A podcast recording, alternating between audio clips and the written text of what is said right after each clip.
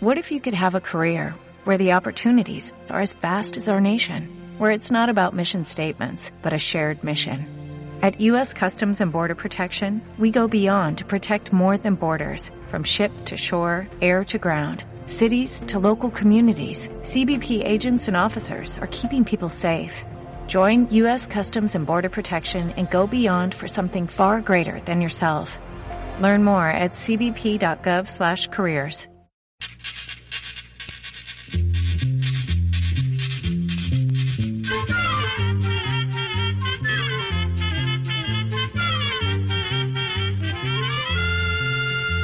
pa' todo, llegó la escuela, llegó la escuela, llegó por radio.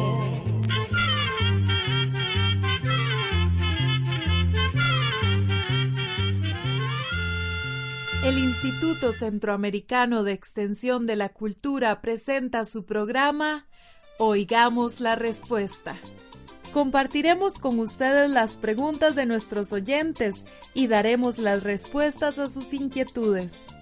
Mándenos sus preguntas al apartado 2948-1000 San José, Costa Rica. También puede enviarnos sus preguntas al correo electrónico icq.org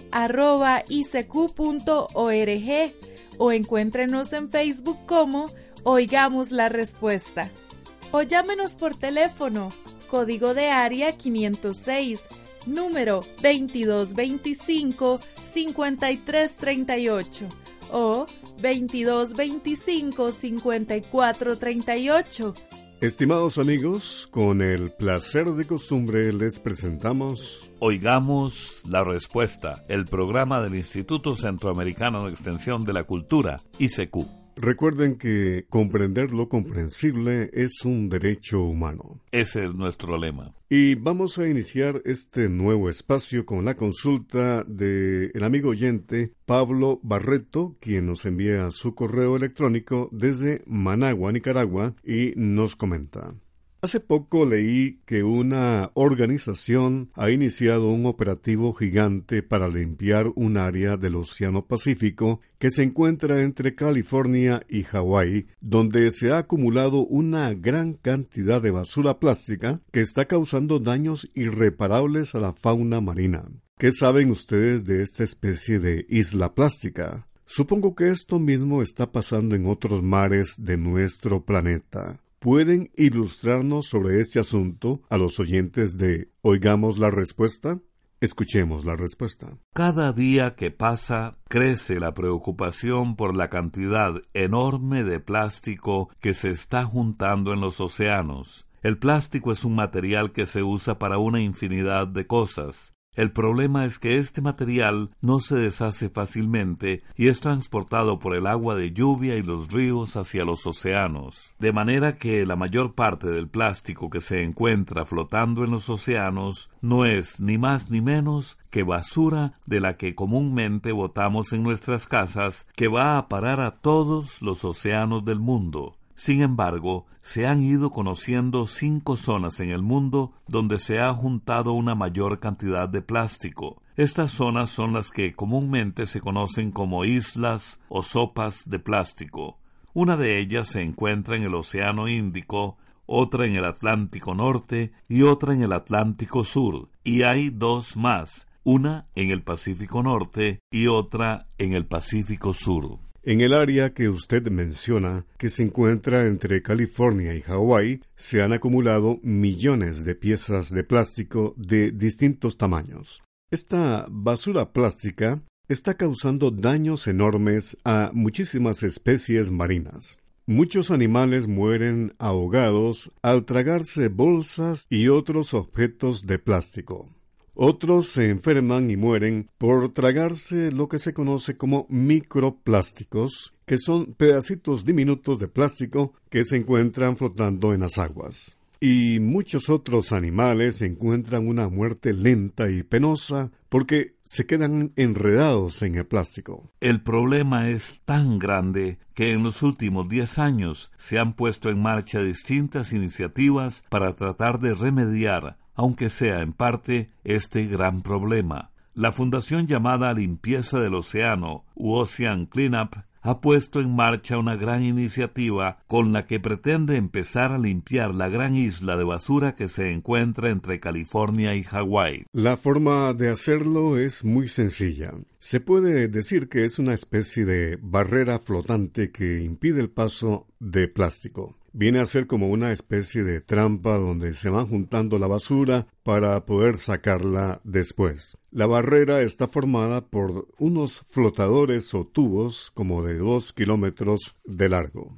Bajo los flotadores va pegada una especie de cortina de unos tres metros que impide que los pedazos de plástico pasen por debajo de la trampa. Conforme la trampa se va moviendo, el plástico se va concentrando cada vez más y después los flotadores como que se van abrazando y se cierran, quedando una gran cantidad de plástico concentrado en un solo lugar. De esta manera, cada cierto tiempo, un barco puede llegar a sacar el plástico para reciclarlo. El plan es instalar unas 60 trampas en esa zona del Pacífico. Bien, vamos a la música. La música también es historia historia de nuestros pueblos, historia de nuestros personajes. ¿Qué les parece si escuchamos de Lila Downs de México la canción Zapata se queda? Disfrútenla.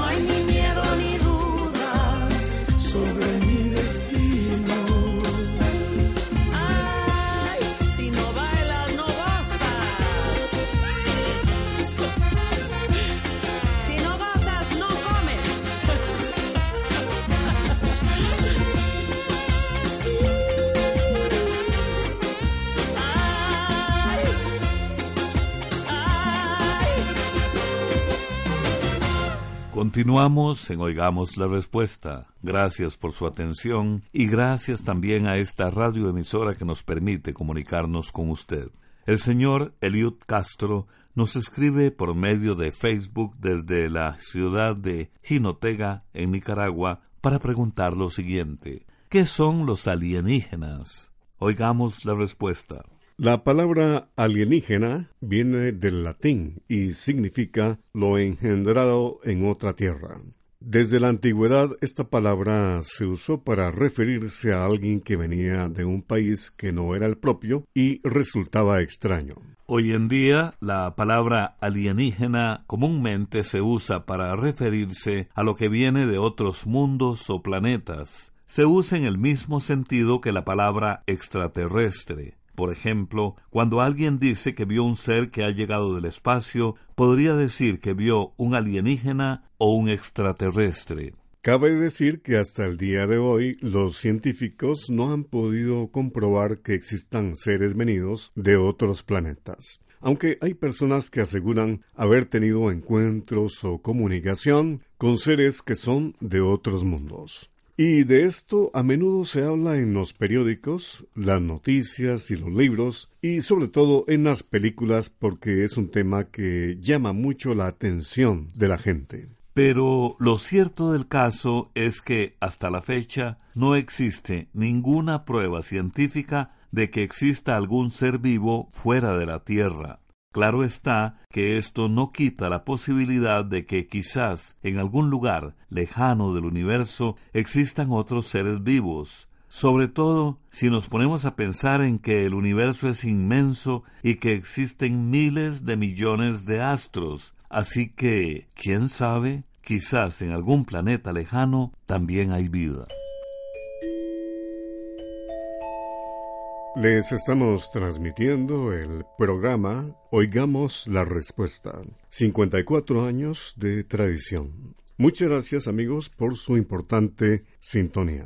Quisiera saber si se pueden comer las hortalizas y frutos de árboles que crecen a la orilla de aguas sucias, residuales o contaminadas. Es la pregunta de la señora Ernestina Gómez que nos envía su correo electrónico desde Ocotal, Nueva Segovia, Nicaragua. Escuchemos la respuesta.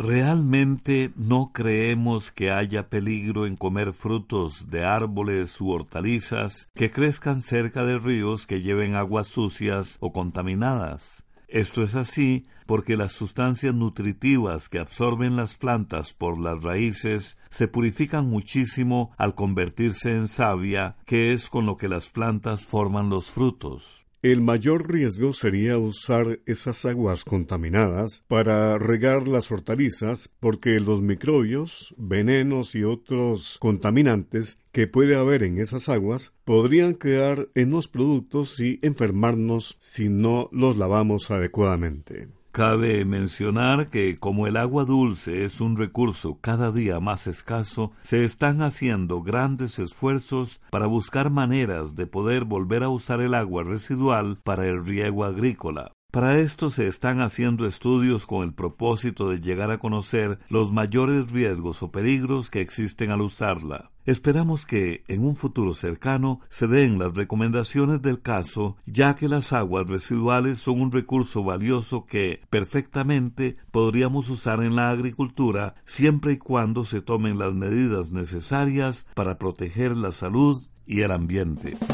Y ahora el sonido musical llega desde nuestra voz. Es el título de la canción que interpreta la banda Rialengo de Costa Rica.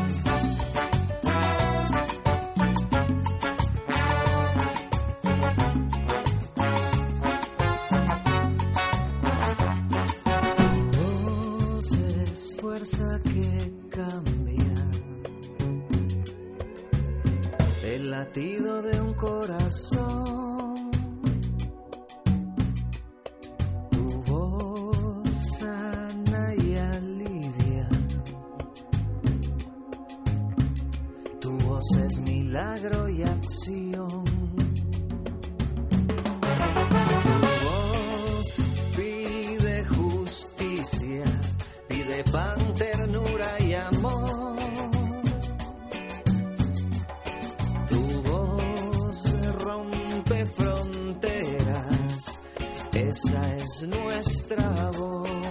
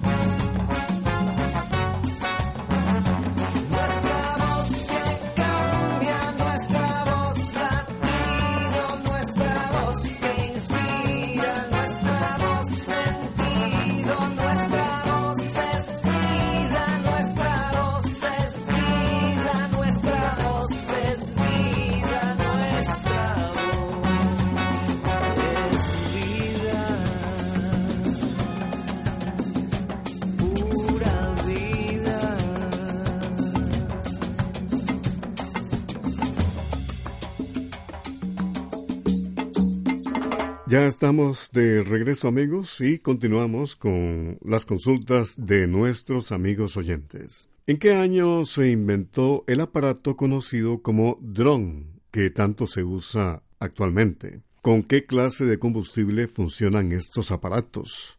Es la pregunta de un amigo oyente que nos la hace vía telefónica desde San José, Costa Rica. Escuchemos la respuesta. Los drones son aparatos pequeños y livianos capaces de volar sin piloto. Algunos llevan por dentro computadoras que les indican las rutas que deben seguir. Otros pueden ser manejados usando un control remoto o un control a distancia. Los drones se usaron por primera vez durante la Segunda Guerra Mundial. Fueron desarrollados por ingenieros que trabajaban en los ejércitos de Estados Unidos y de Alemania y durante muchos años se usaron únicamente con fines militares. Sin embargo, hace unos 20 años se empezaron a diseñar distintos modelos para usarlos con otros fines. Algunos van equipados con cámaras y se usan para filmar videos o documentales. Son muy útiles para filmar lugares peligrosos o de muy difícil acceso donde los camarógrafos no pueden llegar.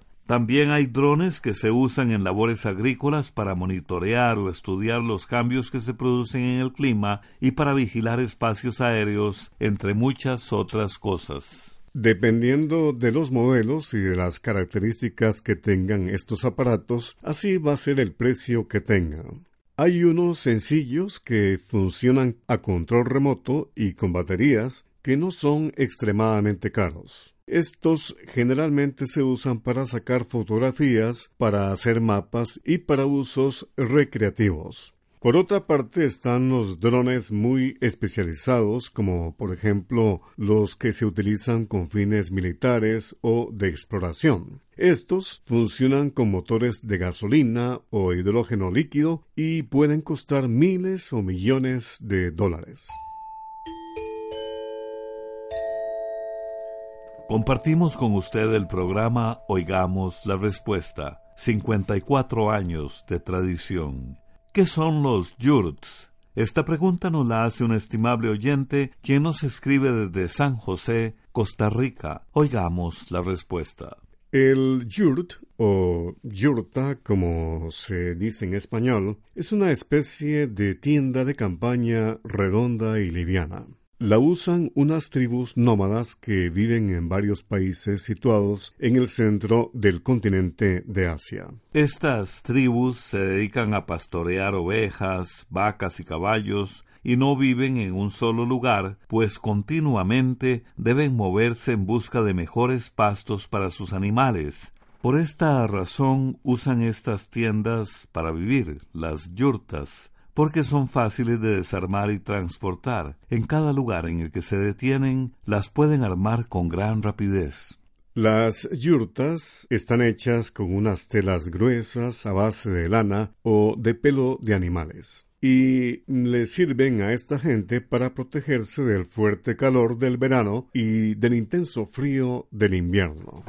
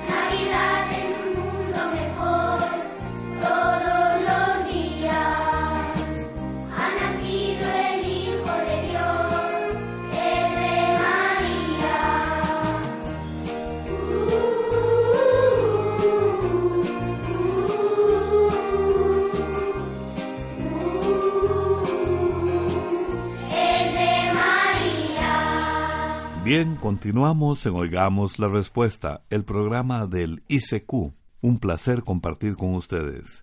El señor David Talavera nos escribe desde San Marcos de Carazo, en Nicaragua, y nos hace esta consulta. Una vez oí decir a un doctor que comer y a la vez pensar en algo puede hacer mucho daño. ¿Qué daño le puede hacer?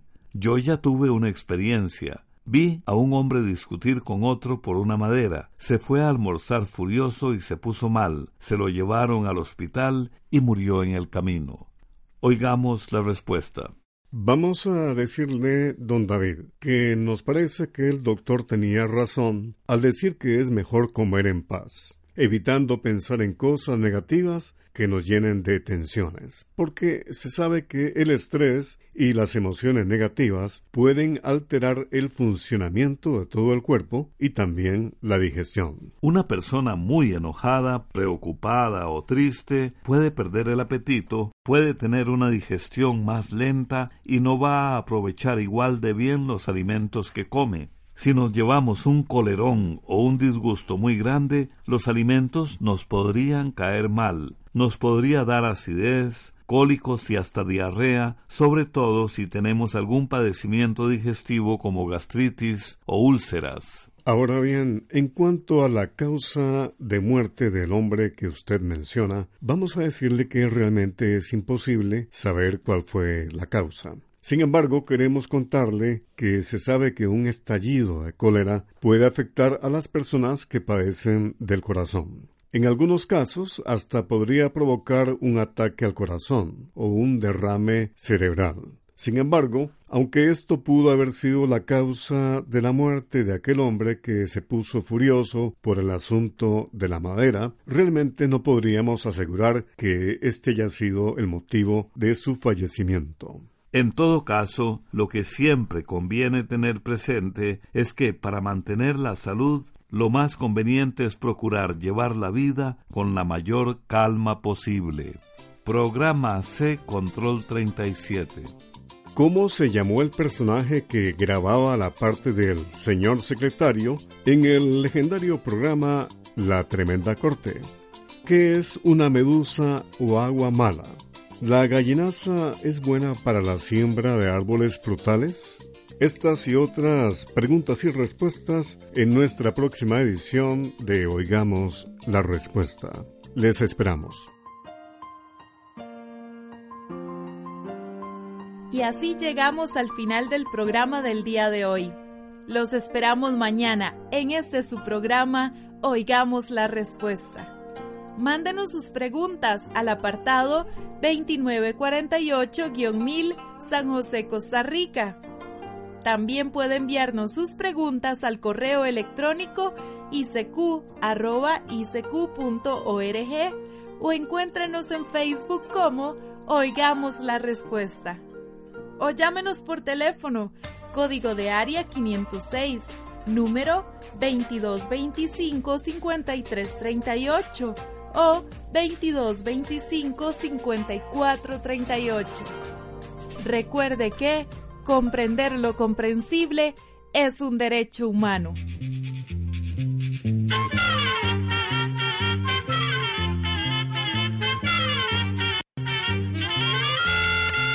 Llegó el momento de despedirnos. La escuela, se va cantando.